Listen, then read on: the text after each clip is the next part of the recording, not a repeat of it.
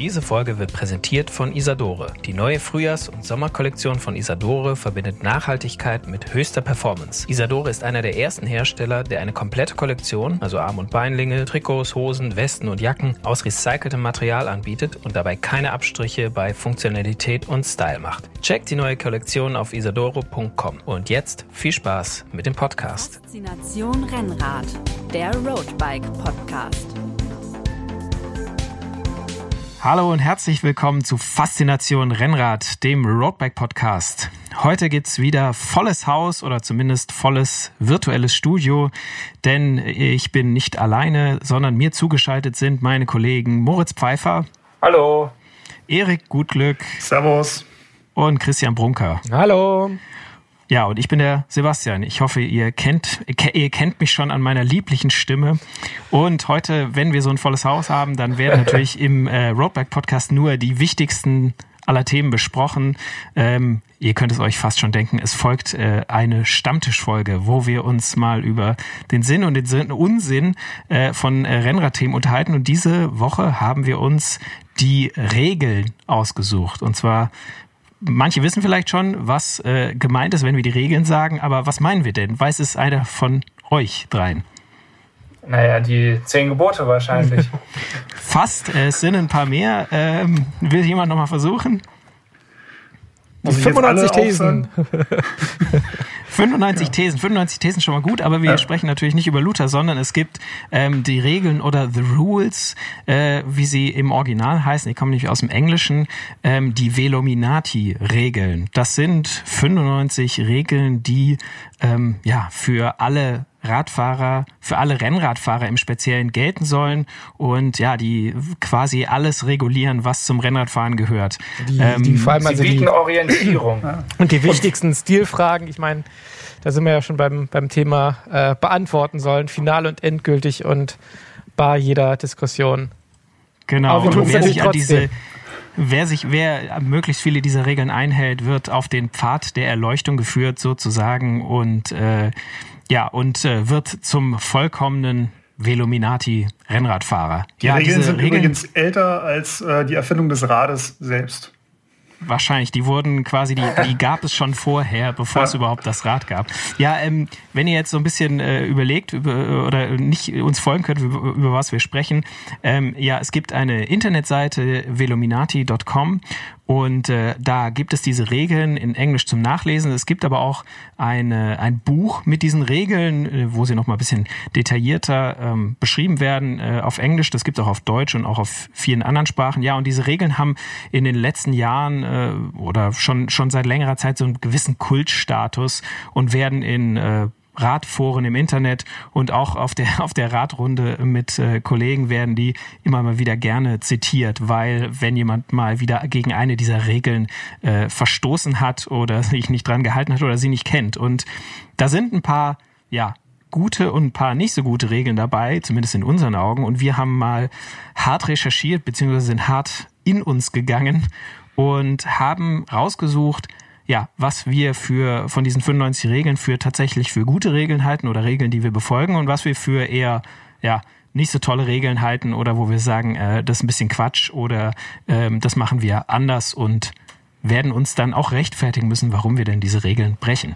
Also wie in der Religion ist es so, manche legen es sehr streng aus und manche eher äh, ja, äh, interpretativ, sage ich mal. Ähm, tja, wir gehen mal durch. Holi, was ist denn deine, was ist denn deine Hauptregel? Oh ja, also eine äh, oder eine Regel, die ich, äh, die am Anfang kommt und die ich eigentlich gar nicht haben kann, und ich glaube, da werde ich äh, schon äh, gleich auf äh, wieder wieder äh, Worte stoßen, ist äh, auf Englisch heißt die harden the F ab, also reiß dich gefälligst am Riemen. Quäl dich, du Sau, in der deutschen Übersetzung. Quäl dich, du Sau, trifft's, glaube ich, trifft, trifft's, glaube ich, am allerbesten. Und äh, diese Regel wird auch äh, im Original wird die relativ wenig irgendwie erläutert, sondern die heißt einfach, ja, stell dich muss, nicht so an. stell dich nicht so an, es muss wehtun. Und da würde ich schon sagen, das ist eine Regel, wo ich, wo, der ich widerspreche, weil Rennradfahren soll ja Spaß machen und äh, nicht das unbedingt ist mir wehtun. neu. so, Brunki hat sich gerade schon Brunki hat sich gerade schon geräuspert. Ich glaube, der ja, hat eine ja, andere ich, Meinung. Nee, nee, also ich finde, das ist so, äh, es, es, erinnert uns ja alle dran, Rennradfahren soll natürlich Spaß machen, aber natürlich geht es auch darum, den inneren Schweinehund zu besiegen und eben äh, um dann den, den größeren Spaß zu erlangen. Keiner glaubt ja, dass es Spaß macht, wenn du bei 5 Grad Nieselregen irgendwie draußen durch den Matsch donnerst und irgendwie deine Grundlageneinheiten fährst oder einfach nur so draußen fährst, ohne dass du mal einen Trainingsaspekt oder einen Trainingsvorwand hast, ich muss ja trainieren, sondern sagst, hey, es macht mir einfach Spaß und äh, man soll sich halt nicht so anstellen und äh, den, die Regel habe ich auch immer im Kopf, wenn man in diesen wunderbaren RTFs oder, oder Events unterwegs ist, wo dann die Möglichkeit besteht, irgendwie abzukürzen. Irgendwie, hier könnte man ja auf die kürzere Strecke abbiegen. Äh, das ist immer kurz vor der Abzweigung extremst verlockend zu denken, ah, schön, Spaß dir noch 20 Kilometer und 2000 Höhenmeter. Äh, aber die Erfahrung lehrt, wenn man es gemacht hat, hinterher tut es einem verdammt nochmal leid, wenn du halt heimkommst und hast halt nur die mittlere oder Gott bewahre nur die kurze Strecke gemacht und halt nicht, hey, einmal kurz Augen zu und durch und dann doch auf die lange Strecke gegangen und dann hat man auch nachher was mehr zu erzählen einfach. Also so interpretiere ich die Regel für mich. das alles? Also äh, Wetter, Streckenlänge, ähm, woran kann man das noch festmachen? Dieses, ja, quäl dich, du Sau, stell dich nicht an. Also ich mache es echt am, am, Wetter fest. Also hey, äh, bei, bei 25 Grad und Sonnenschein kann da echt jeder fahren. Da fahren sie alle. Aber diejenigen, die dann wirklich sozusagen mit Leidenschaft dabei sind, die lassen sich halt auch mal von ein bisschen Nieselregen und schlechtem Wetter und ein bisschen Wind nicht abhalten. Über aber Schnee, du, Glatteis und so weiter kann man ja noch diskutieren, aber ein bisschen Regen Moment, hat noch Moment, keinen Regel Nummer 5, quäl dich. genau. Aber ja, Oli, was, was hast du denn auszusetzen daran? Ja, ich, das finde ich gerade interessant, weil du, Moritz, du hast vorhin schon gesagt, so äh, manche legen die Regeln sehr streng aus und manche lassen da viel mehr Spielraum, weil für mich wäre quasi was, was Christian gerade beschrieben hat mit dem so Nieselregen oder eben die nicht abzukürzen bei der RTF oder so, das würde gar nicht für mich unter Quäl dich, du Sau oder unter hadende F ab äh, fallen, sondern das wäre eher so, ja, das, das macht ja Spaß. Also das will man ja auch. Und äh, also dafür muss ich mich fast nicht, nicht quälen. Also würde ich sagen, vielleicht so die ersten fünf Minuten, wenn man tatsächlich irgendwie im Winter bei Schmuddelwetter fährt, aber irgendwann wird's, es wird dann, macht dann so schnell Spaß, da, da da, ich, ich habe die Regel immer so ein bisschen äh, ähm, quasi äh, interpretiert, dass mir jemand verbieten will, auch mal zu sagen, ach, heute bleibe ich auf der Couch sitzen und da lasse ich mir nicht reinreden, weil äh, Couch muss auch mal sein, oder? Ja, aber ich habe diese Stimme in meinem Kopf, wenn ich irgendwie, keine Ahnung, Sonntagnachmittag irgendwie jetzt Winter, früher, man hätte prinzipiell Zeit für eine Runde. Man guckt aus dem Fenster und sieht, bewölkt, jetzt nicht so das das Traumradwetter, wo man sagt, hey, da äh, macht es unfassbar viel Spaß, draußen rumzufahren. Und wenn dann die Stimme im Kopf sagt, hey, jetzt stell dich mal jetzt so an, die hilft einem dann so den letzten Schubs zu geben, um dann doch rauszugehen und zu fahren, auch wenn es eben nicht perfekte Bedingungen sind, sondern hey, jetzt stell dich halt nicht so an. Das Aber ist ja schon, ja. Man könnte es ja auch so interpretieren, äh, jetzt stell dich halt nicht so an, bleib halt am, bleib halt am Hinterrad dran. Es geht halt hier jetzt einen Berg hoch und jetzt lass dich halt nicht abhängen. Das ist natürlich auch was, aber auch, auch selbst da muss ich sagen, ja, wenn ich ein äh, quasi kein. Äh, wenn du einen Ford quer sitzen hast, lässt du halt abreißen. ja. Oder wenn ich, wenn ich, wenn es um nichts geht, also ich muss nicht jedes Mal quasi äh, so hart sein und immer bei jeder Attacke mitgehen, weil manchmal fahre ich ja auch einfach nur für den Genuss äh, oder zumindest rede ich mir das dann ein. Das habe ich, nicht mehr bisher bei kann. unseren gemeinsamen Ausfahrten nicht kennengelernt, weil du bei den Ortsschildsprints immer schön gegenhältst. Ja, es war ja Genuss. Ja. Also es ist, der, der, strengt sich ja nicht mal an, der Holy. Ja, also die anderen okay, also Kollegen abzuhängen, ja, das kann man durchaus als Genuss feiern. Okay, ich sehe schon, also wir haben uns jetzt für die erste Regel natürlich eine, eine wirklich äh, eine höchst äh, äh, debattierfähige Regel äh, ausgesucht, also wo man richtig sich drüber streiten kann. Vielleicht äh, sprechen wir mal über eine, die wir rausgesucht haben, äh, wo wir vielleicht sogar alle zustimmen können. Äh, Moritz, du hattest doch mit der Regel Nummer 8 äh, Ja, die Regel Nummer anfangen. 8 besagt, dass äh, Sättel, Lenker und ähm, äh, Reifen ähm, farblich zueinander passen müssen. Und da finde ich, äh, da gehört eigentlich auch die Regel Nummer 28 dazu, dass äh, Socken jede Farbe haben können, aber sie müssen immer auch zum Rest passen. Ich kenne die Regel so. Sie heißt, Socken können jede verdammte Farbe haben, aber sie müssen weiß sein. Ja, so war's. Und da sagen ja die Veluminati in äh, besagter Regel Nummer 8, die können jede Farbe haben und aus. Das kann schwarz sein oder weiß oder auch jede andere, aber sie müssen zum Rest passen. Dass das viel wichtiger ist, als dass sie weiß sind. Und äh, diese, ich, äh, it's in the details. Ich mag halt diese, diese kleinen Details, wenn das halt zueinander passt, eben ähm, Lenkerband und Sattel oder halt eben noch die Reifen oder hier halt auch die Socken. Das finde ich total wichtig. Und ich äh, gebe zu, wenn jemand irgendwie so völlig verlottert ankommt und einfach ein, ein äh, Lenkerband hat, was nicht zum Sattel passt, dann finde ich das schon, frage ich mich schon, ob es dem Menschen noch ganz gut geht. Oder ob der sich, ob der sich schon aufgegeben hat. Wer unterschiedliche Fahrlenker und äh, Sättel fährt, der hat die Kontrolle über sein Leben verloren, wie es so schön heißt. Aber Wer wie machst du das mit den Reifen? Nicht? Ich meine, Reifen sind ja irgendwie immer dominant zumindest schwarz. Also okay, es gibt so diese, diese ockerfarbene äh, Seitenwand bei manchen, aber du, wenn du jetzt irgendwie ein rotes Lenkerband und einen roten Sattel hast, du fährst ja keine roten Reifen, oder? Äh, naja, es, es, gab gibt, doch früher, ich erinnere mich noch, noch früher dran, was waren das, irgendwelche Schwalbe, Michelin, die noch so, die es in, in zehn verschiedenen Farbvarianten gab, die noch so einen äh, farbigen Streifen an der Seite hatten. Ja, aber das sieht doch das immer noch gibt. Bei Pirelli gibt es das jetzt immer noch. Da hast du halt mhm. ein rotes, rote Decals oder halt weiß oder gelb und da muss so, man sich dann halt hm. Ja, muss man sich dann halt anpassen. Also ich muss sagen, ich hatte früher auch ein Rad, das hatte einen äh, von gelb nach roten Farbverlauf und äh, da hatte ich dann natürlich einen gelben Vorderreifen oder einen roten Hinterreifen. Also oh, das, das, sind nur dann die ganz schweren Aufgaben. Ja, ja das, und ich, ich konnte es aber auch gar nicht fassen, wie, also ich, ich habe auch äh, ähm, oder bin äh, damals noch gefahren, als es viele von diesen bunten Reifen gab, die gibt's tatsächlich nicht mehr so nicht mehr so häufig, weil man gemerkt hat, dass das schwarze, die schwarze Gummimischung einfach am besten funktioniert auf der Straße und eine farbige Gummimischung nie so, nie so super äh, Grip hat und sonst was. Man Prioritäten setzen. Da muss man Prioritäten setzen, bin ich ganz bei dir, aber ich, ich äh, bin auch in einer Zeit gefahren, da war das noch nicht so bekannt und da gab's halt echt Reifen in allen Regenbogenfarben und wer da sich nicht die Mühe gegeben hat, quasi dann den farblich passenden Reifen äh, drauf zu machen, im schlimmsten Fall dann nicht einfach nur einen schwarzen, sondern einen in einer wirklich in Anführungszeichen falschen Farbe. Also da muss ich sonst schon auch sagen, da habe ich die Nase gerümpft. Also, ja, wenn man dann aufs Fahrrad guckt und dann kriegt man irgendwie so ein Flimmern vor den Augen, das geht nicht. nee, genau. Und bei den Socken würde ich auch sagen, ja, die dürfen jede Farbe haben, weil so mit, mit so mit so Socken kann man schon auch echt mal einen guten Akzent setzen, wenn man halt sonst eher so ein paar gedecktes äh, Trikot und Hose trägt. Hose ist ja auch äh, meistens schwarz. Das war sogar auch eine Regel, die wir, glaube ich, nicht auf unserer Liste haben, aber äh, Radhosen äh, sind immer schwarz. Und mhm. äh, wenn da ein paar farbige Socken mal das Outfit noch so ein bisschen auflockern, da bin ich als, als Style-Ikone bin ich da äh, voll, kann ich voll unterschreiben. Ja, und wenn man auch den Helm passend, also das finde ich ist auch so ein ähm, Element, wenn der Helm auch noch zum äh, zu den Socken zum Beispiel passt oder zur Brille. Das finde ich schon, auf so, auf so Details kann man halt Acht geben. Also insofern meine Regel Nummer 8 und Nummer 28, beide kann ich voll unterschreiben. Wenn wir gerade bei den bei, bei so Stil- und Klamottenfragen sind, da gibt es ja auch äh, die, die Regel Nummer 17, Teamkit ist for members of the team. Also ein Teamkit darf nur tragen, wer auch in besagtem Team fährt. Und da haben, glaube ich, Christian und Erik ein bisschen was zu sagen zu dieser Regel, wenn ich mich nicht recht, äh, wenn ich mich recht erinnere. Ja. Also ähm, ich finde, wir Radfahrer versuchen uns ja immer von den Fußballern abzugrenzen.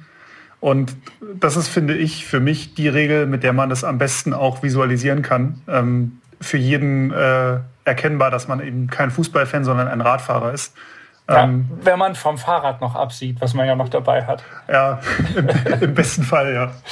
ähm, es ist natürlich irgendwie im, im Rad oder im, im Fußball, finde ich, ähm, wenn du Fan von, ich sag jetzt mal Bayern München bist und du kaufst dir das Trikot, der, der FC Bayern München war Dann immer der FC Bayern München. Zu helfen. Du musst jetzt nicht so ein menschenverachtendes Beispiel nehmen. Du kannst ja. ja, ja.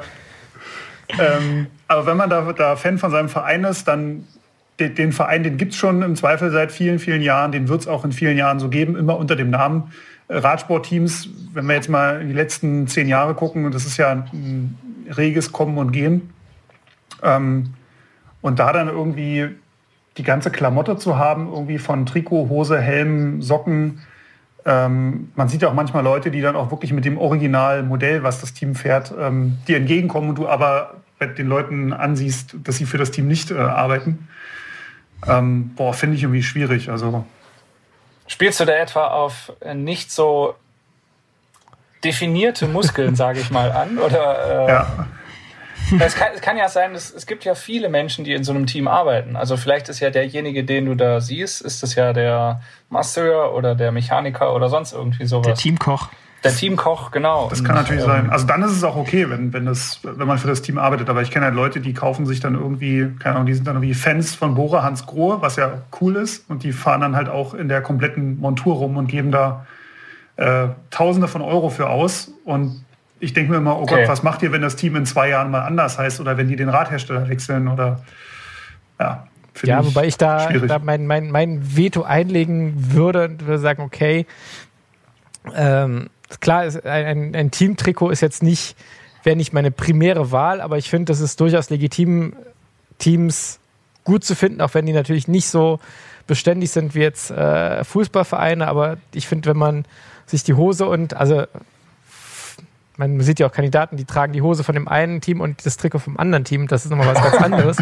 Aber wenn ich sage, okay, ich habe ein, ein, es gibt ja auch bei den Teamtrikots durchaus Unterschiede optischer Qualität. Also es gibt ja schicke und es gibt halt echt so, so, Litfaßsäulen-Teams, wo ich sage, die, die würde ich jetzt dann nicht fahren.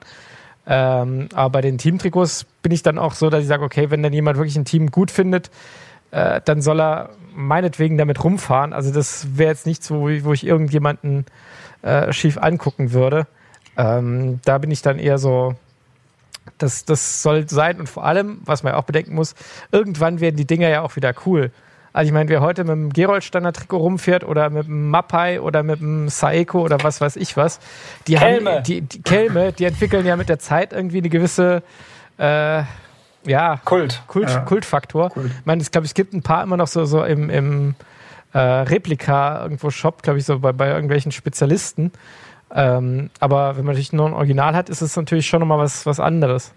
Also, also wenn kam im letzten Sommer jemand mit voller US Postal äh, Montur auch Ja, das wäre jetzt bei den, wo ja. ich jetzt sagen würde, ähm, das kommt ganz knapp vor Rabobank. Also Was, was das Problem natürlich auch ein bisschen einfacher machen würde, wenn quasi die Teams, ähm, wenn die zusätzlich zum Profi-Trikot ein vielleicht etwas anders gestaltetes Fan-Trikot äh, rausbringen würden, was es glaube ich auch schon mal gab. Ich komme jetzt leider nicht mehr auf das Team, das das gemacht hat, aber dann würde man quasi dieser Verwechslungsgefahr aus dem Weg gehen oder sich nicht, wie soll ich sagen, mit fremden Lorbeeren schmücken ist es ja fast dann, äh, sondern dann könnte man seine seine Unterstützung halt zeigen, aber hätte nicht dieses Original, würde nicht so den Eindruck erwecken, als wäre man der, der Profi hier. Ja, und was ich dann auch noch ergänzen würde, äh, es kommt natürlich bei vielem drauf an, also ich meine, wie diskussionswürdiger man aussieht, desto besser müssen die Beine sein. Also sprich, wenn du richtig, richtig gut bist, dann kannst du eigentlich fast alles fahren. Aber wenn du halt echt eine, eine absolute Wurst auf dem Rad bist und im gelben Trikot, da kommen wir noch zu einer Regel, die jetzt nur so an, die so, so, so eine Side-Regel davon ist, Respect the Jersey, also Leader-Trikots wie gelbes Trikot, gepunktetes Trikot etc. Da bin ich dann auch ganz dabei, dass ich sage, okay, die haben beim Hobbysportler einfach nichts verloren. Also es gibt ja auch nichts Peinlicheres, als irgendjemand, der mit einem gelben Trikot irgendwo auftaucht und äh, mit Noten 18er Schnitt hinkriegt. Also das ist so, wo ich mir denke, da, nein, nein, tu es nicht.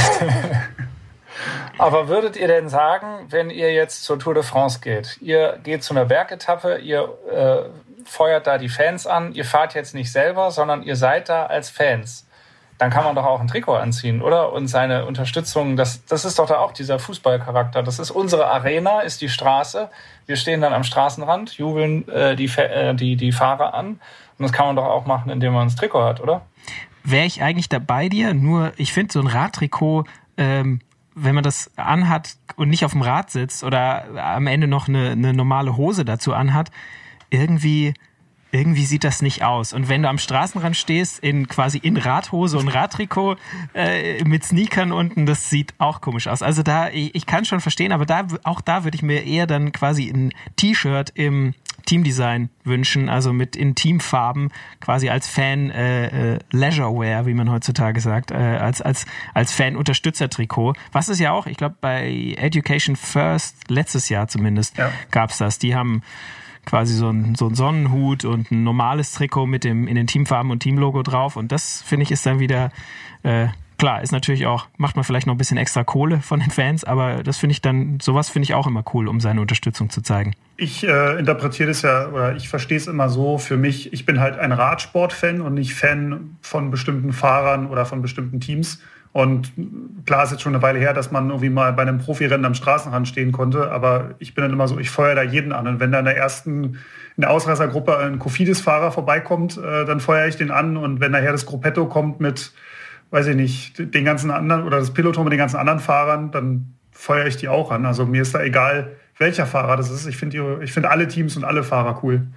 Und das finde ich unterscheidet auch wieder den Radsportfan vom Fußballfan, weil der Fußballfan, der also der ins Stadion geht und so sagt, oh, ich möchte jetzt hier ein schönes Spiel gucken, eine spannende Partie und dann soll am Ende der Beste oh, gewinnen. Ey, der, ist mir, gleich. der ist mir, der ist mir sehr suspekt. Ja. Beim Fußball ist es so, wenn deine Mannschaft, du gehst ins Stadion und wenn deine Mannschaft die ganze Zeit unterlegen ist, scheiße spielt bis zum geht nicht mehr und in der letzten Minute einen unberechtigten Handelfmeter äh, kriegt und dann gewinnt, ja. dann ist das ein grandioses Spiel gewesen. Ja, genau. Ach je, das sind Sachen, von denen ich nachts träume. Ganz schlechtes Thema gerade, aber egal. Ja, zur Erklärung der Zuhörer, Kollege Brunker ist Schalke-Fan und äh, wartet seit einigen hat gerade nichts zu lachen. Ja. Ja.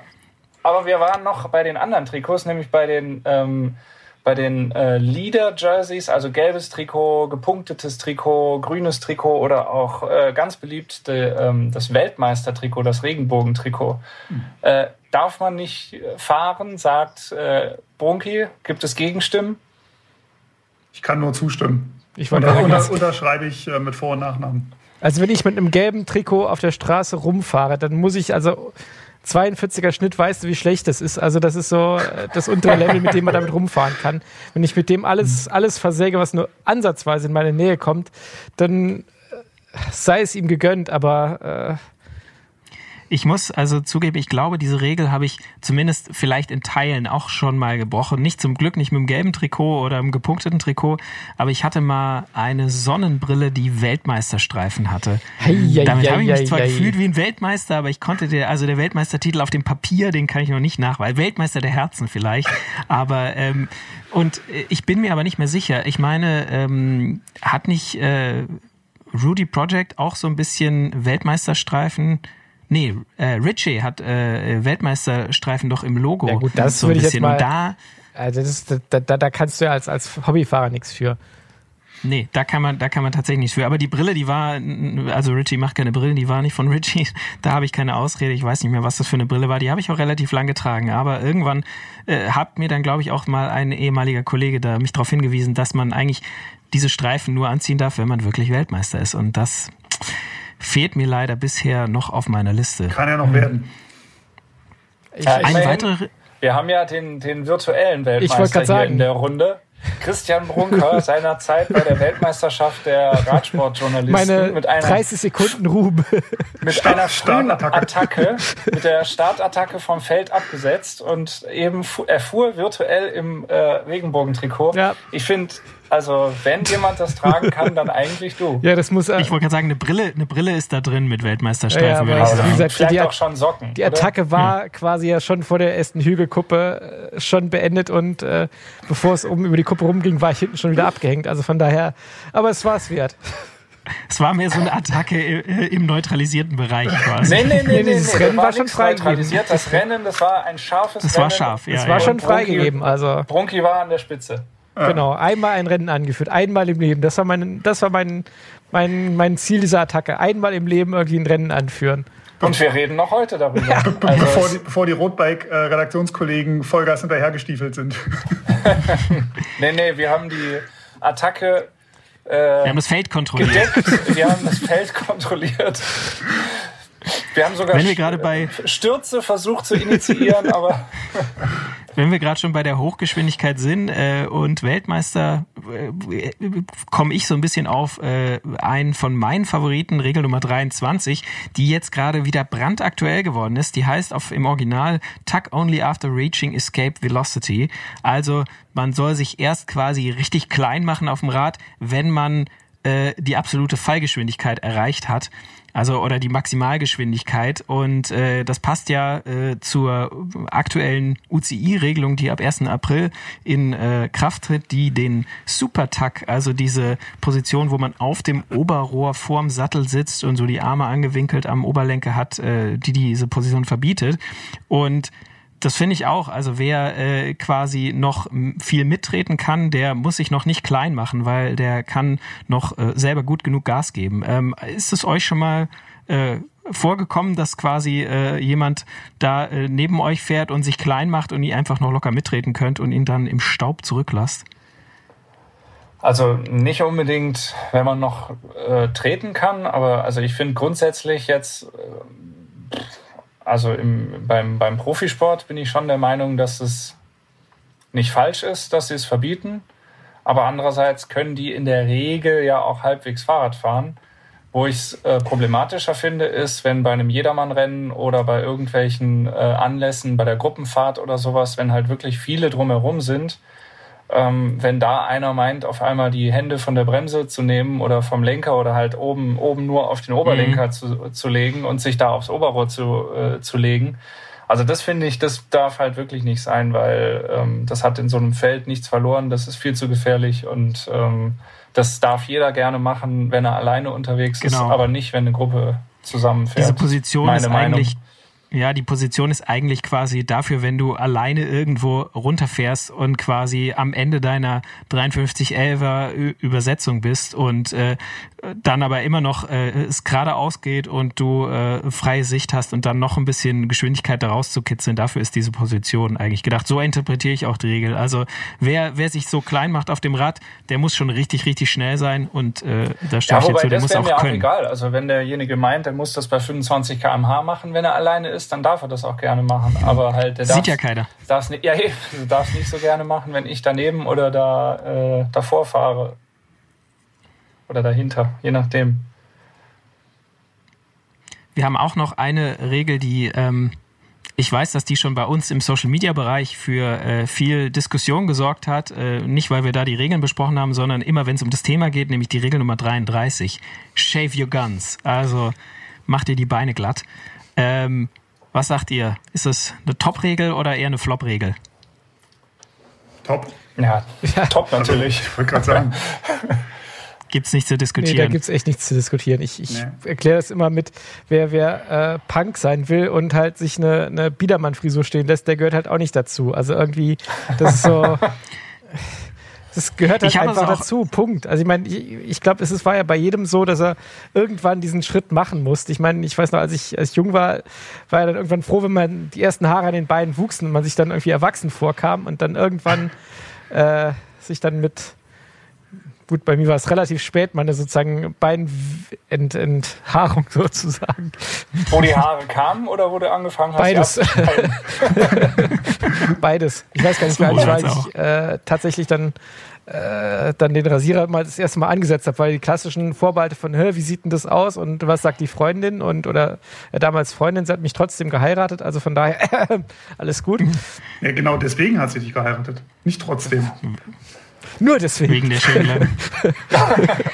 Aber ja, ich meine, es gibt ja diese, es gibt ja diese Argumente, die man sagt, so ja, dann äh, beim Sturz Ach, äh, vernarbt es dann nicht so, aber ich muss auch sagen, also jeder, der äh, quasi sich irgendwie so oder bei der Massage zieht es dann nicht so oder so, keine Ahnung. Es sieht es einfach besser aus, verdammte Hacke.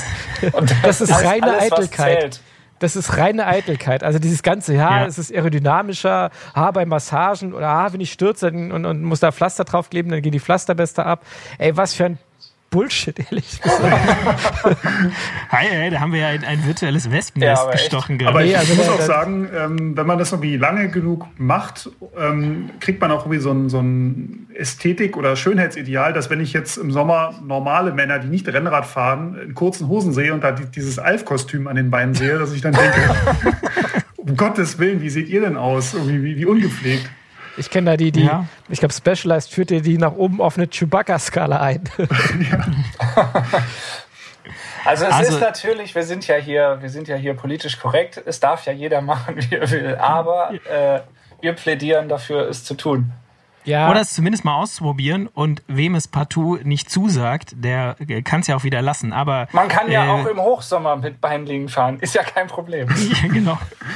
Aber man, äh, also jeder, der Rennrad fährt, sollte das mal probiert haben, ob es ihm nicht besser gefällt, besser aussieht und besser einfach taugt. Ähm, und wie gesagt, wer äh, die große Veluminati-Erleuchtung erreichen muss und diese Regeln befolgen, der, da gehört die Regel Nummer äh, 33 einfach dazu. Also. Ja, vor allem, ähm, Erik, was du meintest mit von Wiedererkennbarkeit, ich finde, das ist auch so ein ganz nettes Zeichen, wenn man dann irgendwie mal am Strand irgendwie unterwegs ist äh, und sieht halt dann andere Männer mit rasierten Beinen, dann weiß man meistens schon, mein gut, wenn, wenn man die, die äh, Ten Lines, wo wir, glaube ich, auch noch zukommen. Oder mhm. haben wir die gestrichen in der Diskussionsrunde? Doch, doch, die sind. Das haben wir doch schon die super Überleitung. Erkennt man ja dann auch andere Rennradfahrer. Also man erkennt sich dann sozusagen auch am Pool irgendwie und weiß, ah, der ist vom selben Schlag wie man selber. Ja. Aber das ist gut, dass du die erwähnst, diese, diese Bräunungslinien, die äh, Regel Nummer 7. Das ist nämlich mal eine Regel, wo ich sage, da bin ich nicht einverstanden mit den äh, Veluminati-Regeln, weil ich finde, äh, diese Regel 7 sagt, ten, äh, also hier, wie heißen sie, die, die Bräunungslinien, die müssen äh, kultiviert werden und wirklich rasiermesserscharf äh, sein. Und das finde ich überhaupt nicht.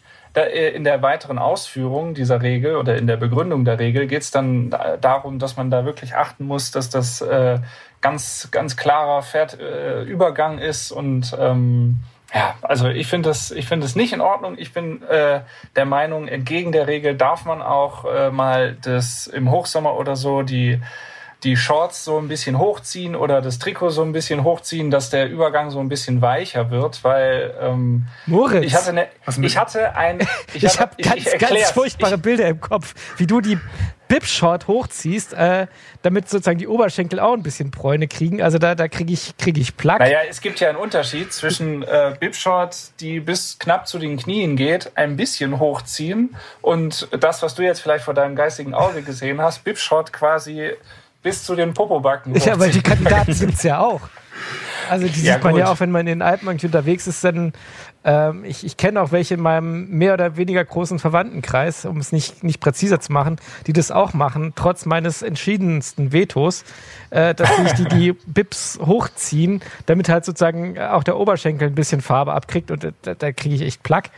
Äh, ja, aber das ist doch, wenn man dann in dem, im Sommer geht man ins Freibad oder ans, ist, ist am Meer im Urlaub oder sonst irgendwas. Mhm.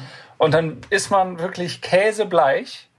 Man geht raus und legt sich dahin und man hat quasi schwarze Arme und, und, und schwarze Beine und dann irgendwie auf einmal käseweiß. Ja, wobei sich das bei mir, dadurch, dass ich halt äh, dann doch mehr als eine Bip-Shot habe, die haben ja ohnehin unterschiedliche Längen. Von daher ist der Übergang eh nicht so immer auf einem Punkt, wie, wie das quasi im Idealbild gezeichnet ist. Aber es gibt auch Beispiele dafür, die das machen. Also zum Beispiel, ich weiß nicht, ob ihr dem Remco Evenepoel, ob ihr dem folgt bei ähm, Instagram.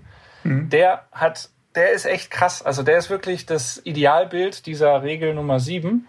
Und diese Trikots, die, wär, die waren ja früher bis zum Oberarm, also relativ weit oben auch. Mhm. Ähm, und mittlerweile ist das ja so, dass diese Aero-Trikots bis kurz vorm Ellenbogen gehen. Und äh, der Remco und auch viele andere haben dann wirklich diese, diese Schwarz-Weiß-Kante unmittelbar über dem Ellenbogen und wenn, allein wenn man dann ein normales Trikot anhat, äh, Quatsch, ein normales T-Shirt anhat im, im, in der Freizeit. Sieht das extrem das kacke aus. Das sieht einfach extrem kacke aus. Und deswegen bin ich da sehr skeptisch mit dieser Regel. Ich hatte nämlich mal ein äh, prägendes Erlebnis. Und zwar hatte ich äh, ein, in einem Jahr, wo ich mal wirklich extrem viel gefahren bin und eine solche Kante hatte, mal ein ärmelloses T-Shirt an, das war grün. Dann hatte ich diese weißen Arme und dann das quasi schwarzen Arm darunter und dann hat mich einer im Scherz gefragt, oh geil, das ist ein total schönes grün-weißes T-Shirt, was ist das das fand ich dann doch ein bisschen unangenehm und äh, aber ja, Moritz, wenn du ich weiß nicht, seither achte ich darauf. Also wenn du diese Regel irgendwie nicht nicht äh, für voll nehmen kannst, weißt du eigentlich, wie viel Arbeit da dahinter steckt, dass dass man am Ende des Jahres immer noch eine gestochen scharfe Profikante hat an den Waden von den Socken, an den Oberschenkeln von der Hose und, und an den Armen vom Trikot. Das ist nämlich, also ich habe, glaube ich, noch keinen Sommer hinbekommen, wo nicht doch mal irgendwie an einem sonnigen Tag das beim Fahren so ein bisschen verrutscht und dann die Kante äh, versaut ist. hinüber Und ist. dann kannst du nicht, nicht mehr schlafen. Oder? Nee, dann ist die Saison gelaufen bei mir. Dann Kann man ich das nicht irgendwie mit, mit, mit Isoband abkleben oder so? Dass man nicht dann so ein. Aber Also ich muss sagen, ich finde diese Regel, ähm, ich, ich finde die auch eher ein, ein Flop bei den Regeln, aber auch ähm, eher, was die, was die mit leicht zu beeindruckenden Leuten macht, weil ich immer wieder im Frühjahr mit, äh, äh, auch im, im Trainingslager auf Mallorca mit Freunden unterwegs war, die dann gesagt haben, nee, sie cremen sich nicht ein, damit diese Kante möglichst schnell, möglichst klar ist und ich so sag, Leute, Hautkrebs ist wirklich so leicht zu verhindern. Auch Cremt da, euch doch auch bitte da, man muss Prioritäten setzen. ja, ja, genau. Und, und da, da denke ich so, also deswegen, äh, äh, deswegen möchte ich diese Regel quasi aufgrund der Gefahr für, für ja, was sagen wir mal, leicht zu beeindruckende Menschen, äh, möchte ich diese Regel gerne als eher als Flop bezeichnen, weil ja, die, also ich finde es auch immer gut, wenn da so, wenn man so ein bisschen erkennt, was äh, ihr vorhin gesagt habt, dass man so ein bisschen auch aus der Ferne erkennt, hey, der, der fährt anscheinend auch Rad, äh, wenn man am Pool ist und so. Und ähm, aber ja, es sieht umso härter die Kante, umso härter sieht es auch manchmal ich doof. meine, wir wollen ja auf dem finde ich. Rad gut aussehen und nicht am Pool. Das wir, auch. ja ich gar mein- nicht am Pool, wir sind ja auf dem Rad, wenn andere am Pool sind. Ja, aber vorsätzlich scheiße aussehen am Pool ist doch auch nichts. Also die einzig wirklich blöde Tenline, das gebe ich zu, das ist die, die man irgendwann so vom Helm so ein bisschen dann mitten Oh ja. im Gesicht hat, also, also mitten auf der Stirn. Oder über der Wange vom, von den, von den Ja, Riemen an ist der auch sehr Wange, schön. Genau. Ja, wobei man Das ja sieht auch sagen muss, dass. Radfahrer am Pool jetzt generell nicht so die, die Traumathleten sind von ihren Körpern mit den ausgemerkten, also jetzt der, der idealtypische Radfahrer mit seinem ausgemerkten Oberkörper, kein Gramm Fett dran, Muskeln wie Streichhölzchen und äh, Ich arbeite zurzeit daran, dass das nicht mehr so ist. Ich wollte sagen, zum Glück, zum Glück sind wir keine so, keine so unästhetischen Profisportlerkörper, sondern einfach gut, gut genährte Durchschnittsbürger. Insofern ist da keine Gefahr. Ja, ich meine, du bist ja immer noch Triathlet. Ich meine, so, so Schwimmer haben jetzt zumindest mal noch ein bisschen was von, von Oberkörpermuskulatur. Äh, Aber dafür, dafür gab es bei uns lange Zeit lang die ärmellosen Trikots, ähm, die, die auch immer eine große Stilsünde waren. Nee, Jetzt, nee, nee, die, die sind erst die Stilsünde, wenn man zu den ärmellosen Trikots die Armlinge trägt. nein, nein, ärmellose, stimmt. nee, nee, ärmellose Trikots sind immer eine Stilsünde. Also das, also als Triath im Aber Triathlon lasse ich es ja gelten, das zählt nicht als Radsport, aber wer wir mit dem ärmellosen Trikot normal Rennrad fährt, also da bin ich dann auch wieder, hat die Kontrolle über sein Leben die verloren. Kontrolle über sein Leben verloren. Holy, Aber das müsst, wir- ihr, das ist eine- müsst ihr Triathleten nicht auch die Arme rasieren? Also müsst ihr nicht überall alles rasieren? Kann man Also machen. wirklich Also je alles? nachdem, wie, wonach, wonach dir der Sinn steht. Das, das bleibt ja jedem äh, selbst überlassen. Aber an den Armen Alles sind ja kann, meistens. nichts muss. genau, an den Armen sind meist Schwimmer rasieren sich tatsächlich die Arme, ähm, aber da du beim Triathlon ja oft ähm, im Schwimmen, äh, beim Schwimmen einen Neoprenanzug äh, anhast, ist es so ein bisschen, ist es ein bisschen vergebene Mühe und äh, tatsächlich beim Radfahren, also wenn man jetzt rein von der Aerodynamik ausgeht, Arm rasieren bringt wirklich fast nichts, weil die Arme sich nicht bewegen. Die Beine bewegen sich, da ist das mit dem Rasieren. Aber wo wir hier gerade so über Triathlon sprechen, das ist eine Regel, die ich auch natürlich nicht gut heißen kann, nämlich äh, die Regel Nummer 43, a bike race shall never be preceded with a swim and or followed by a run. Also ein, ein, ein Radrennen soll dem, einem Radrennen soll nie ein Schwimmen vorher rangehen und es, äh, es darf auch nie von einem Lauf äh, gefolgt werden. Ähm, ja, also irgendjemand bei den Velominati hat wohl was gegen Triathleten. Leider nichts, was hilft.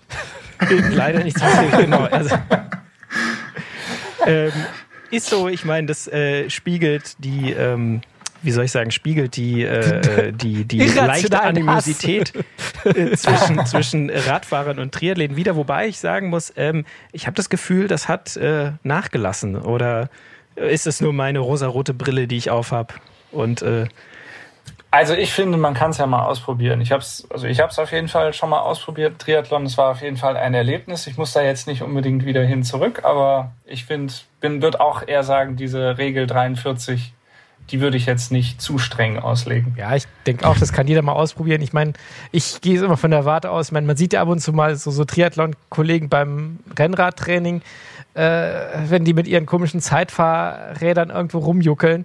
Ähm, das ist dann so, jein, jein. Also die müssen halt auch schon richtig schnell sein, damit es irgendwie beeindruckend ist. Also äh, man sieht ja auch manchmal so Kandidaten, die haben dann ihre, keine Ahnung, 10.000 Euro super Zeitmaschinen liegen da drauf wie ein Eichhörnchen und äh, krebsen mit 25 über die Landstraße. Also da denke ich mir dann auch so. Du erwischst die halt immer bei den Grundlagen ein. Ich bin einfach wenn zu schnell. Wenn, wenn, du, wenn, du, wenn du während die einen Intervall fahren. Aber wie, Aber wie generell- wäre es denn mit dieser Regel? Ähm, also ich habe mal bei einer Triathlon-Staffel mitgemacht und ich habe den, den Radfahrpart übernommen. Ähm, würde das auch unter diese Regel fallen oder Ich glaube, das ist noch okay. Ja? Gute Frage, ja, weil du hast es ja, du bist ja nicht geschwommen und du bist ja auch nicht gelaufen. Also insofern könnten wir das gerade noch mal durchgehen lassen, dass du da keinen Regelbruch betreibst. Ausnahmsweise. Dieses Aber du hast Mal. natürlich, du bist so ein, du bist so ein Enabler, du bist so ein, weißt du, du bist so jemand, der, du bist quasi der, wie soll ich sagen, der, der Drogendealer, der das den Abhängigen quasi äh, ermöglicht, quasi sich zu zerstören, indem du quasi einer Staffel geholfen hast, äh, an einem Triathlon teilzunehmen. Du hast dich quasi, jetzt wo ich so drüber nachdenke, doch, du hast dich strafbar gemacht, sagen. Okay. Definitiv. Was erwartet mich jetzt, dass ich die Regel gebrochen Ja. habe? Lebenslanges Oh. Schwimmtraining. Lebenslanges Schwimmtraining. Du hast verdonnert über den Rest deiner Tage Bahnen in 100 Meter Becken vor dich hinzuziehen. Ich darf nur noch im Kurzarm-Trikot äh, und mit Armlängen Rad fahren. Weißen Armlingen. Weißen Weißen Armlingen. Aber ge- generell, ich glaube, auf, unsere, auf unserer Liste, die, die wir hatten mit Regeln, die wir, ähm, die wir äh, nicht so unterschreiben können, da waren viele solche, solche präskriptiven, solche vorschreibenden Regeln. Also zum Beispiel, ähm, Facial Hair is to be carefully regulated. Also äh, man äh, muss den, man muss sein, seine Gesichtsbehaarung unter Kontrolle halten und ähm, da war, äh, da war quasi eine bestimmte, waren ein paar bestimmte Bärte noch äh, ein- bzw. ausgeschlossen. Und zwar, man darf einen, man darf keinen Vollbart haben und auch keinen äh, Schnurrbart, was mich natürlich jetzt trifft.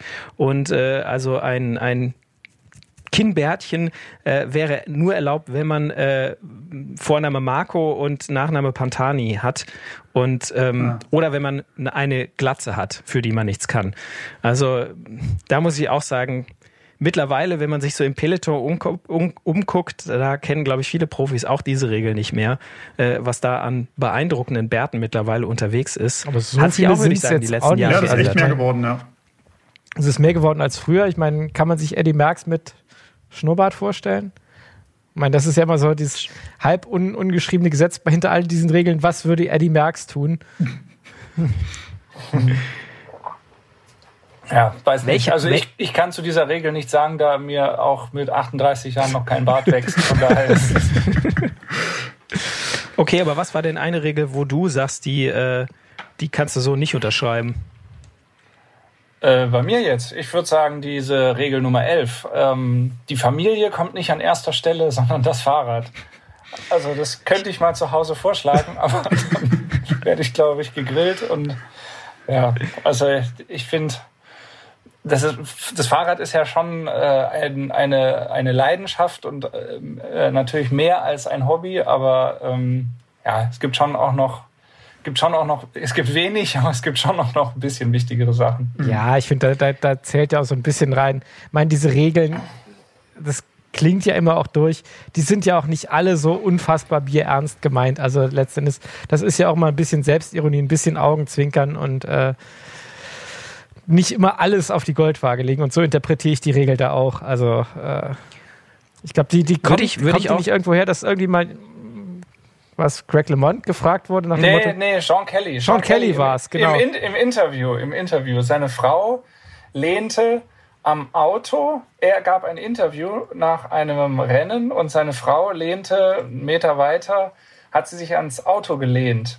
Und dann hat, äh, dann hat er das Interview unterbrochen vor, vor laufender Kamera wohl und hat ihr gesagt, hier, lehn dich da nicht ans Auto dran. Und dann hat sie, auch vor laufender Kamera wohl, gesagt, äh, das geht mir auf die Nerven, hier kommt immer das Auto an erster Stelle und dann hat er gesagt, nee, nee, du verstehst das falsch, das Fahrrad kommt an erster Stelle. Darauf Das ist natürlich- das wohl zurückzuführen. Sind, sind die noch So, verheiratet? so besagt es die Legende.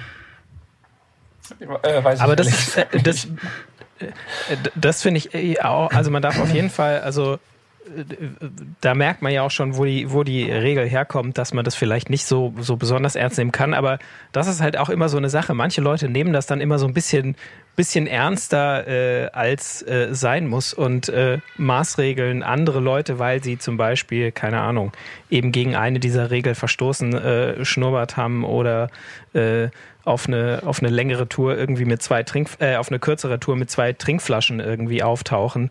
Ähm, das ist, finde ich, so, dann ist es so ein bisschen, dann nutzen das halt Leute, die eh schon vielleicht Spielverderber sind, als quasi Vehikel, um anderen wirklich nochmal den Spaß zu verderben. da ja auch Und das finde ich dann immer so ein bisschen schade. Regeln gibt, die so ein bisschen widersprüchlich sind. Also wenn man sie nämlich exakt auslegt, dass man einerseits sozusagen mit gutem Beispiel vorangehen soll, äh, die Uneingeweihten sozusagen anleiten soll, gleichzeitig aber auch, äh, man soll halt auch kein Arschloch sein. Kurz gesagt. Also Genau. Man, Kein Fundamentalismus. Genau, also man, man soll denjenigen, die die Regeln nicht kennen, nett, höflich, freundlich auf die Regeln hinweisen, mit gutem Beispiel vorangehen, aber halt eben kein Arschloch sein. Und das ist fängt das, das, ist, Ganze so ein Regel, die bisschen können ein. sich die, die können sich viele Leute, viele Leute zu Herzen nehmen, äh, egal ob auf dem Rad oder äh, abseits vom Rad. Aber das ist ja auch immer die Sache. Man ist ja auch immer der Meinung, alle anderen sind Arschlöcher und man selber natürlich überhaupt nicht. Alle anderen machen was falsch. Und die interpretieren einen selbst dann ja vielleicht auch so. Also es ist nicht ganz Aber so wenn, leicht. die Aber Grundregel ist, wenn du, wenn du quasi durch die Welt gehst und auf äh, und äh, dich wunderst, dass du so, so viele Arschlöcher triffst, dann könnte es vielleicht daran liegen, dass du ein Arschloch bist. ich glaube, wir kommen jetzt ab von unserem Thema. Ich will Genau. es nicht weiter vertiefen. Weil ich habe hier noch eine Regel, die ich sehr sinnvoll halte, und zwar die Regel Nummer 88. Wenn äh, ich übersetze das mal jetzt äh, äh, frei, wenn du die Führung übernimmst oder wenn du ähm, mit jemandem zu zweit in der Führung äh, fährst, dann äh, zieh nicht heimlich so das Tempo an. Also halt, wenn, wenn, wenn 30 auf dem Tacho stand, als du die Führung übernommen hast, dann wird dich keiner für einen ganz tollen Hecht halten, wenn auf einmal 32 da drauf steht. Und wenn du neben jemandem fährst, äh, bei einer Zweierreihe, dann wird derjenige neben dir dich auch nicht unglaublich sympathisch finden, wenn du die ganze Zeit der Meinung bist, dass dein Vorderrad vor seinem sein muss. Also bei der zweiten stimme ich dir zu, das geht mir richtig auf den Zeiger, ähm, wenn man mit anderen Leuten gerade in der Gruppe fährt. Und es gibt da so ein paar Experten, die müssen immer so ein halbes Vorderrad vorausfahren. Und es ist ja, Furchtbar. wenn du dann auf, wenn du dann aufgeholt hast, dann bleibt's ja nicht dabei, dann Ja. fahren sie ja auch wieder vor. Also Ja. es, da, Da werde ich auch regelmäßig von meiner Frau gemaßregelt, dass ich das äh, tun würde. aha, du bist so einer. dessen, und dessen Schuld bin ich mir nicht, nicht bewusst. Also äh, äh, sechs, Regel 86 wäre das ja irgendwie Don't Half Wheel, also nicht diese halbe Radlänge immer vorne dran fahren. Und ähm, aber ich muss sagen, so diese Regel äh, 88 mit äh, Don't Search, also beschleunigt nicht extra noch. Wenn du vorgehst, das könnte man echt ein paar Leuten auch mal echt hinter die Ohren schreiben, die denken so, hey, ich war jetzt die ganze Zeit im Windschatten, bin schön ausgeruht. Ich gebe jetzt mal richtig Gas. Und der, der vorne rausgeht und sich vielleicht echt ziemlich angestrengt hat, um das Tempo äh, gleichmäßig zu halten, fliegt dann hinten raus, weil äh, die ganze Gruppe irgendwie und da muss man auch sagen, ja, da sind vielleicht ähm, ich habe mit äh, bei meinem Triathlonverein, da gibt's ab und zu in der Liga auch mal einen Teamwettkampf und dann üben wir vorher das gemeinsame Fahren in der Gruppe bei hoher Geschwindigkeit. Das ist mit und das ist Triathleten immer, bestimmt ein ganz großer Spaß. ja, das ist immer, der, der, der Gefahrenaspekt ist vielleicht gar nicht so groß, aber immer dieser Effekt, ey Leute, haltet das Tempo, wenn ihr vorne seid, nicht nochmal extra Gas geben, das ist immer das Schwierigste zu lernen. Ich irgendwie. hatte mal in meiner Trainingsgruppe ähm, eine Situation, da waren wir in Mecklenburg-Vorpommern unterwegs. Ähm, wir waren irgendwie sechs, sieben Mann, sind in Zweierreihe gefahren und äh, Grundlagentraining war angesagt und es ging halt voll in den Gegenwind. Und ich bin halt mit einem Kollegen vorne gefahren und dann sind wir halt, ja, weiß ich nicht, 25, 24 gefahren und hatten jemanden am Hinterrad, der dann irgendwie meinte, ah, das ist ja für mich weit unterm Grundlagenbereich, äh, zog links raus, sprinte dann uns vorbei und fuhr dann einen Kilometer lang 20 Meter vor uns, ehe, ehe er wieder von alleine eingeholt wurde, weil er halt erkannt hat, es bringt gar nichts, jetzt hier irgendwie vorauszufahren, weil im Gegenwind, ja, äh, oder im- Windschatten bei Das so einem Gegenwind sparst du halt einfach extrem viel Energie. Vielleicht, vielleicht hätte er einfach mal äh, sich äh, für die Führung der Gruppe anbieten sollen, weil dann hätte er genau seine Intensi- Intensität gehabt und Genau. ihr hättet äh, schön mitrollen Genau. können.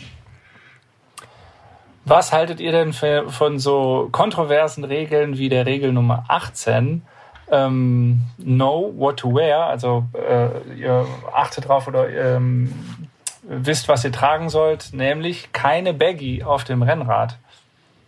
Ja, also da geht es um, um, um solche Sachen wie zum Beispiel genau die keine Baggy auf dem Rennrad oder eben, dass du halt, ja, dass du nicht mit einem Mountainbike-Helm zum, äh, zum, zum Rennradfahren kommst oder dass du genauso auf dem Mountainbike auch keine engen Radklamotten anhast, es sei denn, du bist jetzt gerade ein Cross-Country-Rennfahrer. Äh, ähm, ich finde, ah, die stößt mir wieder auch so ein bisschen, bisschen auf, weil ähm, das ist für mich immer so, da habe ich vor meinem inneren Auge tatsächlich dieses Bild, dass jemand äh, quasi das Rennradfahren für sich entdeckt oder mal ausprobieren will, aber eben noch nicht voll ausgestattet ist. Dann kommt er irgendwie zum lokalen Radtreff und kommt halt mit seinem Rennrad, aber fährt halt noch mit normalen Pedalen und Turnschuhen und äh, ja, eben vielleicht mit der Baggy, die er noch irgendwie vor äh, sechs Jahren mal fürs Mountainbike gekauft hat oder so. Und so jemanden würde ich nicht den möchte ich nicht ausschließen von, äh, vom Rennrad. Und also da, da habe ich natürlich immer auch so ein bisschen so ein negatives Bild von dieser Regel im Kopf. Muss nicht so sein, dass das so passiert, aber deswegen bin ich da immer hart dagegen, äh, jemandem vorschreiben zu wollen, was er, was er anzieht, wenn er, wenn er unseren schönen Sport ausübt. Was würdest du dem bei dem Punkt der, der Anleitung sozusagen. Man kann ihn ja sozusagen in die Reihen aufnehmen und ihm sagen, schön, dass du das Rennradfahren für dich entdeckt hast. Wenn es dir Spaß macht, äh, Kauf dir eine anständige Hose. Hier ist der Dresscode sozusagen. nee, weil, weil das kannst du ja noch ergänzen mit, äh, wie war das? Mountainbike-Pedale haben ihren Platz äh, am Mountainbike. Das ist ja auch so eine Regel. Ich meine, da sind wir im Punkto Gravel, der weicht das Ganze ja schon noch deutlich auf. Ähm, weil der, der, der Übergang fließend ist. Von daher würde ich sagen, beim Gravelbike ist eine Baggy und Mountainbike-Pedale eine ganz, ganz sinnvolle Sache. Am Rennrad, ja, ja, ja, jein.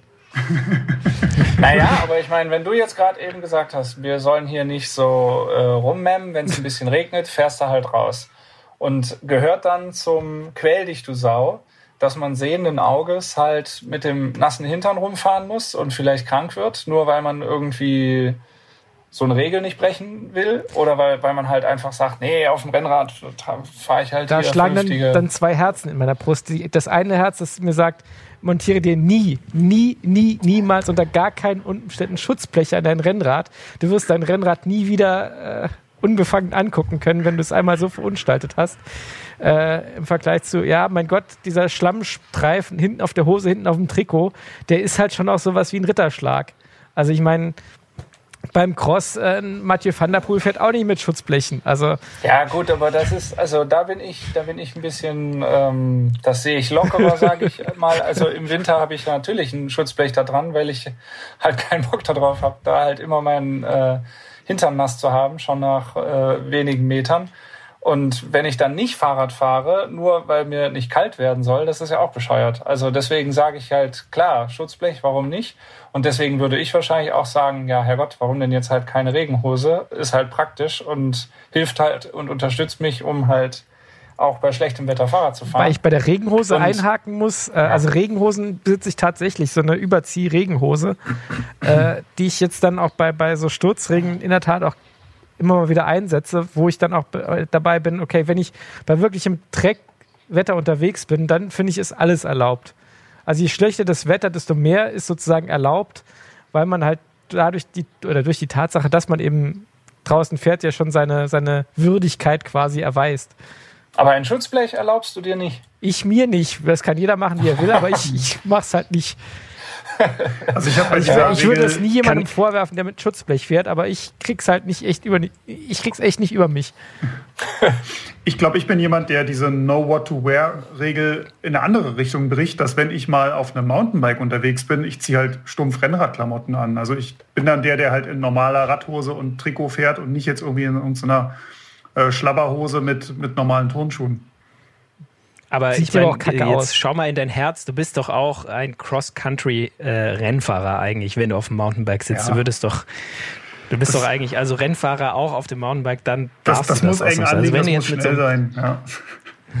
ich wollte gerade sagen, wenn du jetzt mit so einem 150 Millimeter äh, Enduro oder so in den Bikepark gehst, äh, dann ja, siehst du mal, da, da ich, da, da steige ich halt schon komplett aus. Ich meine, äh, ich glaube, wir machen mal so eine, eine extra Podcast-Folge Mountainbike verstehen. Wer weiß, was Cross-Country, Enduro, mhm. All-Mountain, Schlag mich tot alles ist. Du kannst heutzutage gar kein Mountainbike mehr kaufen, weil überhaupt. Aber das macht doch auch Sag- eigentlich gar keinen Sinn, oder? Ich meine, das führt jetzt weg, aber wenn die Downhiller, wenn die, da geht's doch auch um Zehntelsekunden und alles Mögliche. Warum tragen die denn so behämmerte Schlabbersachen? Weil die Das Sachen denken, es sieht cool aus. Ja, aber wenn ich halt gewinne oder ich sehe cool aus und werde halt Fünfter oder so, das ist doch total bescheuert. Also es Aber es macht doch schon Aber es ist doch bei- beim Rennradfahren genauso. Du, du willst lieber cool aussehen, als dass du gewinnst, oder? Naja, aber für mich sieht ja das cool aussehen, äh, fängt ja auch mit hautenger Kleidung an. Ich will ja nicht so einen Sack. Also quasi die, die, die coole Kleidung ist auch quasi die eigentlich die optimale Kleidung, um zu gewinnen, wenn du schnell Aber bist. Mountainbike kann Ja, anderen. bei mir ist halt nur das Problem mit dem Schnellsein. Aber ja. Ja, ja, aber das, äh, da, da, da, da, da kümmern wir uns noch drum, ja, ja. Ja, das stimmt eigentlich. Also die, die, die Downhiller, ja, ich war, also da geht es sicher schon auch mal so um Zehntelsekunden, aber wer weiß, vielleicht, Moritz, ist da auch gerade die Nische, in die du reinschlagen kannst, Okay. indem du mit dem engen Outfit beim nächsten Downhill-Rennen am Start stehst und dann einfach die Konkurrenz im Matsch stehen lässt. Einfach. Ich, ich mache jetzt eine eigene Firma auf. Ich spezialisiere mich auf Renneinteiler für da äh, Mountainbike Downhiller. du am brauchst aber Ende, am Ende elastische gibt's sowas Schnitte, weil so die, der, der klassische Downhiller im Mountainbike, die sind ja schon durchaus auch ein Fallgewicht. Ja, aber am, am, am Ende machen wir uns hier gerade lächerlich, weil es sowas schon längst gibt. Und Ja, wir das stimmt. äh, einfach in unserer Rennradblase haben davon noch nie einfach was mitbekommen. Mein Gott. Dann wid- wid- widmen wir uns doch mal der äh, Regel Nummer 31, nämlich dass ähm, Ersatzschlauch, äh, Werkzeug und äh, weiß nicht, ähm, Quasi alles. Kit, äh, alles äh, soll in den Trikottaschen mitgetragen werden und nicht in einer Satteltasche. Um Himmels Willen. Ja. Also das Ja, muss ich sagen, also muss ich auch sagen, kann ich nicht. ich glaub, das ist so die Regel, die, glaube ich, die wir alle am ehesten und am häufigsten, also ich spreche sie quasi jedes Mal. Bei meinen sämtlicher, vielleicht, wo es ja jetzt durchkam, Orthodoxie, die ich ja tatsächlich manchmal ein bisschen betreibe, das gehört echt zu den Sachen, äh, da bin ich raus. Also das nervt mich auch einfach nur. Also vor allem bin ich viel zu vergesslich. Äh, die Male, wo ich mit, mit Rädern unterwegs bin, wo keine, weil es fällt ja auch drum, keine Frame-Mounted Pumps, also die Mini-Pumpe darf nicht am Rahmen montiert sein. Ähm, ich vergesse die halt sonst. Das ist so ein ganz klassischer Fall. Ich fahre los, 10 Kilometer von zu Hause weg. Scheiße, ich habe die Minipumpe nicht eingesteckt. Und dann ist der Rest der Fahrt noch beten, dass nie, kein, kein Plattenauftritt. Äh, Außerdem sind, also, also außerdem sind meine Trikottaschen dann doch äh, jetzt nicht immer brechend voll, aber meistens dann doch eher voll Ja. mit äh, anderem Kram, mit Ja. äh, ja, ein Riegel, ein Gel. Äh, Kiste Bier. Zelt. Selfie-Stick.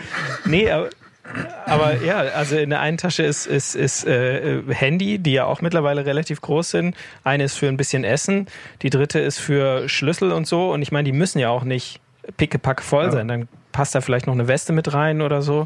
Und ähm, Also ich, Ja, ich, ich lehne diese Regel auch ab, aber ich verstehe den Hintergrund, der das ist, weil äh, der Hintergrund ist ja, das Fahrrad soll clean bleiben von der Optik her. Es soll nicht mit einer Satteltasche, womöglich noch mit so einem halben Koffer, ähm, der unterm Sattel hängt, verunstaltet werden. Und das teile ich schon. Ich finde aber im Umkehrschluss, ich finde es halt auch immer total bescheuert, wenn die Leute ihren ganzen Hausstand in den Trikots mit sich führen. Das sieht ja auch irgendwie nicht aus. Ja. Ja, das äh, stört dann die Ästhetik des Fahrers so Ja. ein bisschen. Ja, eben. Wenn er da Also- mit so einem, so einem Arschbuckel da noch langkommt. Also ich habe es für mich jetzt äh, so gelöst, dass ich immer eine ähm, Werkzeugflasche habe. Also in einem Flaschenhalter ist eine Werkzeugflasche und da ist alles drin. Und deswegen habe ich den, den cleanen Sattel, da hängt nichts dran und ich habe auch die Trikottaschen verhältnismäßig frei. Aber Nachteil ist natürlich auch, also die König, der Königsweg ist es auch nicht. Du hast halt nur eine Trinkflasche dabei, musst unterwegs dann irgendwie anhalten. Und Ähm, Oder du hältst oder- dich an Regel Ja, 52. und die Optik ist natürlich auch nicht so toll. Wie ist die 52? drink Ah, drink in ja. moderation. Ja. Ja, Also genau, nur, äh, nur Verhalten, Verhalten trinken, was ist auch eine. Schwachsinnsregel, ja. ja. Also das Ja. ist ja, es gibt ja so diese, diesen alten Rennfahrerspruch, trinken ist Schwäche. Oder, oder wer, wer trinkt, zeigt Schwäche. Ähm, Ja, gut, aber Das- das, ist ja wahrscheinlich irgendwie ja, so ich glaube, das, aus, kommt, aus der. das kommt aus den 30er Jahren, als man mir noch Rotwein Ich- und rohes Ei irgendwie in der Trinkflasche hatte. Also das hätte ich auch nicht getrunken. Da hätte mir auch eine Flasche ja, gegeben. das ist ja, heißt es nicht auch das hier, ist ja auch klar. Wenn du dann trinkst und dann bist du besoffen, dann bist du ja auch schwächer. Also Ja. von daher. Ja, stimmt. heißt nicht auch Schweiß ist Schwäche, die den Körper verlässt? Schmerz ist Schwäche, die den Körper verletzt. Nee? Schweiß oder Schmerz, keine Ahnung. Ja. Beides. Egal. Aber ja, also diese Regel 52 irgendwie äh, trinke nur Verhalten ist auch, also Quatsch, mal äh, lieber mehr trinken als weniger. Ist, äh, wer wenig trinkt, der ist weniger leistungsfähig, ist äh, mittlerweile gar keine Frage mhm. mehr. Aber das passt irgendwie. Ähm, auch, da gibt's ja auch eine Regel, die heißt, äh, eine von den letzten, die Regel Nummer 91, ähm, kein, keine Verpflegung auf äh, Trainingsfahrten, die kürzer als vier Stunden sind. Und die ich auch für eine Schwachsinnsregel halt, weil äh, ja, der Körper, du baust deinen betreibst Raubbau an deinem Körper quasi. Also wenn du, wenn du nicht, ist egal wie niedrig deine Intensität ist, wenn du jetzt nicht irgendwie nur das Ziel hast, quasi äh, abzunehmen und Fett zu verbrennen, dann vielleicht. Aber äh, für, für ein gezieltes Training musst du auf jeden Fall auch äh, unter vier Stunden was essen. Aber wenn man halt wenig trinkt und wenig isst, dann ist es auch in den Trikottaschen Platz für das ganze Geraffe wie, äh, äh wie Ersatzschlauch und Minitool. Also klar, so wenn man da Essen drin äh, äh, transportieren muss, dann hat man natürlich keinen Platz für das äh, für die ganzen Ersatzschläuche, die müssen dann in die Satteltasche. Also insofern verzahnen diese Regeln sich schon ineinander. Aber und wenn man die eine nicht befolgt, dann kann man die andere auch nicht erfüllen. Ich habe das ultimative Gegenargument gegen, gegen diese Regel 91, weil wenn man nichts isst, wird man halt einfach langsamer. Und das will ja nun wirklich gar keiner. Also wenn ich auf vier Stunden nichts esse, ich meine, da fehlt halt einfach die Energie. Und ich meine, jeder, der schon mal eine Begegnung mit dem Hammer hatte, merkt, wie unfassbar scheiße das ist und wie unfassbar langsam man dann wird. Egal, ob es bergauf mhm. geht oder flach. Äh, das, ist, das kann doch keiner wollen. Also ich habe eine Regel für mich, die ist so ein bisschen ähnlich, aber das sind dann nicht vier Stunden, sondern 90 Minuten. Also wenn ich jetzt nur eine Stunde, anderthalb locker ja, Radfahren gehe, dann nehme ich da jetzt keinen nicht, nicht, drei, nicht drei Gels mit. Oder, bitte? Keine drei Mettbrötchen. nee, die hole ich mir unterwegs. Beim Metzger. da packe ich mir noch einen, Euro ein und äh, ja. Aber jetzt haben wir einige Regeln quasi ähm, ausgeschlossen oder gesagt, dass die nicht richtig sind und zutreffen. Es gibt ja schon auch noch einige, die wir sehr gut finden. Zum Beispiel die Regel Nummer 58. Äh, unterstütze deinen lokalen Bikeshop. Also geh zum Händler um die Ecke. Da finde ich, kann man jetzt nichts gegen sagen. Ähm, also da. Äh, Oder? Ja, kann man. Äh, äh, doch, ich kann, ich kann da, kann da super was gegen sagen. Nee, ähm, prinzipiell würde ich der Regel auch zustimmen. Ich habe nur leider. Ähm, schon, also ich habe auch selber in einem Fahrradladen gearbeitet und ich habe aber auch als Kunde schon echt schlechte Erfahrungen in Fahrradläden gemacht, was vielleicht auch ein bisschen äh, manchmal damit zusammenhängt, wenn man relativ genau weiß, was man will oder sich auskennt und quasi eigentlich nur eine Sache braucht, dann ist man manchmal in einem Radladen, der einem dann quasi irgendwas anderes andrehen will, äh, vielleicht nicht so gut aufgehoben. Ähm, also die Erfahrung habe ich auch schon gemacht, aber ich meine, das steht und fällt mit, mit, mit dem Fahrradladen. Und wenn man dann tatsächlich mal mit seinem Latein am Ende ist und auf Hilfe angewiesen ist, dann äh, ist es natürlich, ist der, der lokale Radladen ist die erste Anlaufstelle.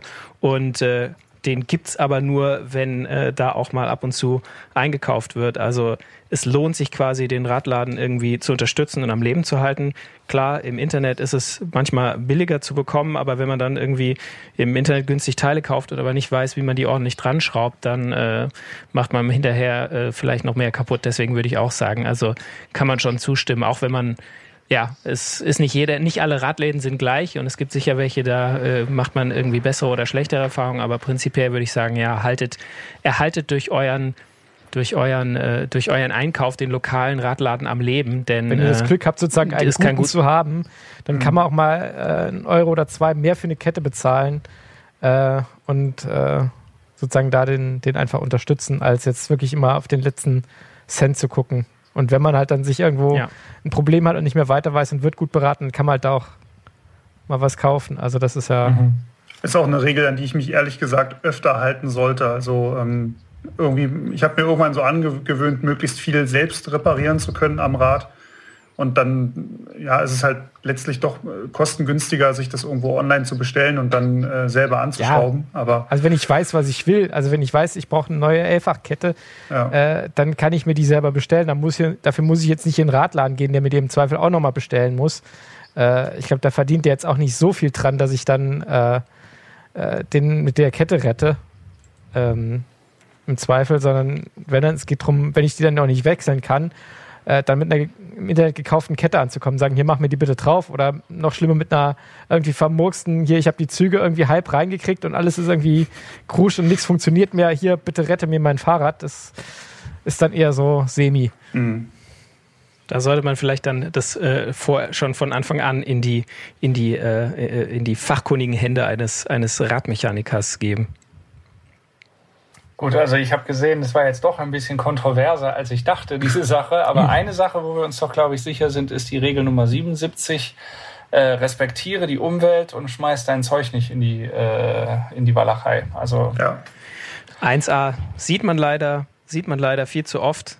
So Gelpackungen am Wegesrand mhm. und also ich meine, das das ich weiß hat, die, die, die Riegeltüte hat ja auch mit dem Riegel drin noch ins Trikot gepasst. Also kann sie ja, nachdem du den Riegel gegessen hast, nicht plötzlich nicht mehr ins Trikot passen.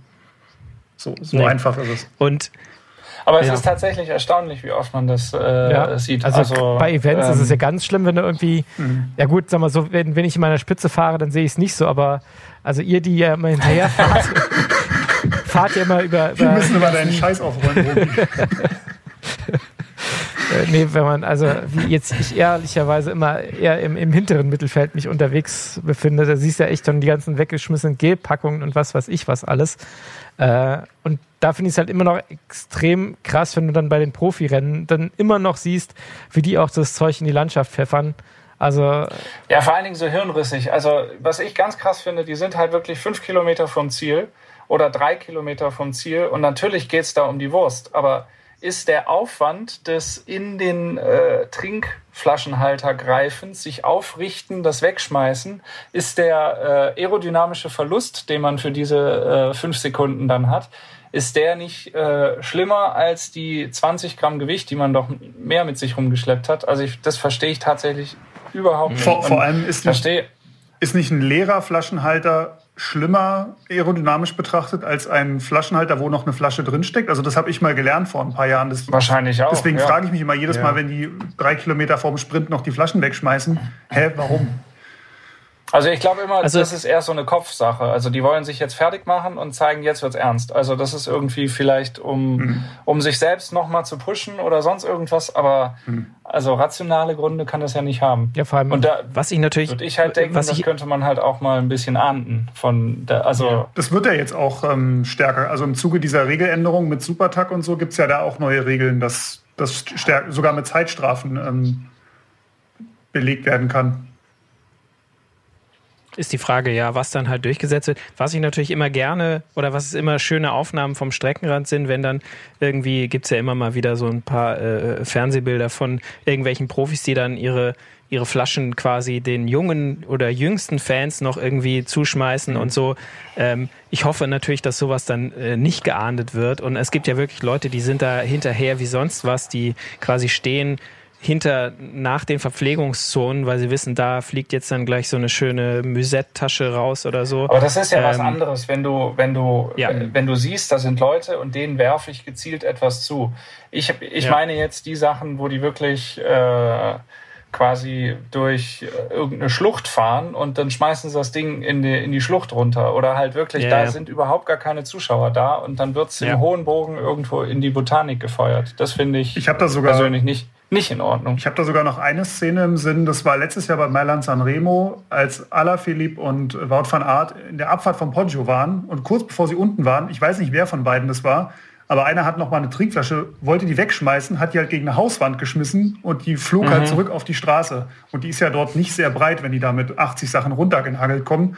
Und ich dachte noch so, um Himmels Willen, da muss es doch im Feld hinten gleich knallen, wenn da jemand diese Flasche ins Vorderrad kriegt. Mhm. Mhm. Ist ja auch gefährlich. Also naja, vielleicht war das ja das Ziel. die Verfolger ab. Hoffen wir mal nicht, dass das. Ja. Sie haben es ja, Sie haben es ja bis auf die Via Roma geschafft. Ja, ja. Stimmt. Vielleicht auch deswegen. Wobei ich bekennen muss, dass, glaube ich, am Gavia eine, eine, Trinkflasche von mir rumliegt. Die ist mir bei, beim äh, nicht mehr ganz im Vollbesitz meiner geistigen und körperlichen Kräfte irgendwie aus dem Flaschenhalter gerutscht. Beim, bei der Haute Route war ich, glaube ich, war es damals. Äh, ich, ich war schon am Begriff anzuhalten. Sie kullerte dann fröhlich den, den in den Straßenkram und da ging es halt relativ steil runter. Und ich dachte, und dann immer weiter runter und da kam ich halt echt auch nicht mehr hin. Also die, die konnte ich gar nicht unter Wahrung meiner körperlichen Unversehrtheit wieder rausholen und die geht mir aber immer noch nach, weil ich denke so, scheiße. Ich, ich fühle, Da liegt jetzt Plastik ja, ja, von ich, mir. ich fühle mich schuldig, aber ich konnte es halt echt nicht ändern. Also Sommer 2021 fährst du wieder hin und suchst ihn. Genau. Ich würde sagen, da machen wir einen Betriebsausflug, Ja. weil da muss ja schon einer abseilen und äh, eine Sicherung machen. Also da müssen wir schon, ist, ist finde ich, Grund für eine Dienstreise, würde ich, Ich hoffe, sagen. dass irgendein Murmeltier da sein, sein Haus drin gebaut hat oder so. Tja, ich glaube, wir sind jetzt auch so durch, durch unsere. die, die wir ja, aufgeschrieben haben. Es gibt ja noch viel, viel und mehr. Flops. Und das wäre auch Genau. die Frage, liebe Zuhörerinnen und Zuhörer, haben wir jetzt eine ganz entscheidende Regel vergessen aus Mhm. diesen Veluminati oder sind diese 95 äh, Veluminati-Regeln unvollständig? Welche müsste noch zugefügt werden? Regel Ähm, 96, kauft die Roadbike. Und Regel 97 schließt ein Abo ab Ja. und Regel 98 kündigt es niemals. Und Regel 99, ihr sollt keine anderen Radsportmagazine neben uns haben. Und Regel, Regel 100, damit wir die Rundezahl voll machen, abonniert den Podcast. Check. Damit haben wir eigentlich die wichtigsten Dinge äh, gesagt. Wenn ihr noch andere Regeln eben habt, dann schreibt uns an äh, podcast.roadbike.de und auch wenn ihr Themenvorschläge habt, worüber mal äh, wir reden sollen, dann immer her damit. Genau, und äh, uns gibt es natürlich nicht nur als Podcast, ihr habt es gerade eben schon gehört, aber es gibt ein ganz tolles Heft mit dem gleichen Namen, nämlich Roadbike. Und das gibt es jeden Monat am Kiosk. Ähm, das könnt ihr euch da kaufen, aber ja, seien wir mal ehrlich, viel einfacher ist es, wenn ihr es abonniert, weil dann kommt das Heft zu euch nach Hause. Manchmal sogar schon vor dem Erscheinungs-, vor dem offiziellen Erscheinungstermin. Also ihr kriegt also eine exklusive Preview äh, vom kompletten Heft, wenn ihr es abonniert. Es lohnt sich. Und äh, im Internet gibt es uns auch auf roadbike.de oder auf Facebook, Instagram und Twitter als Roadbike Magazin. Deswegen klickt überall rein, folgt uns und äh, abonniert diesen Podcast. Er ist sehr gut. Wer hat das denn gesagt? Also, wir, wir bedanken uns fürs Zuhören und ja, sagen bis zum nächsten Mal. Macht's gut. Tschüss. Ciao. Faszination Rennrad, der Roadbike Podcast.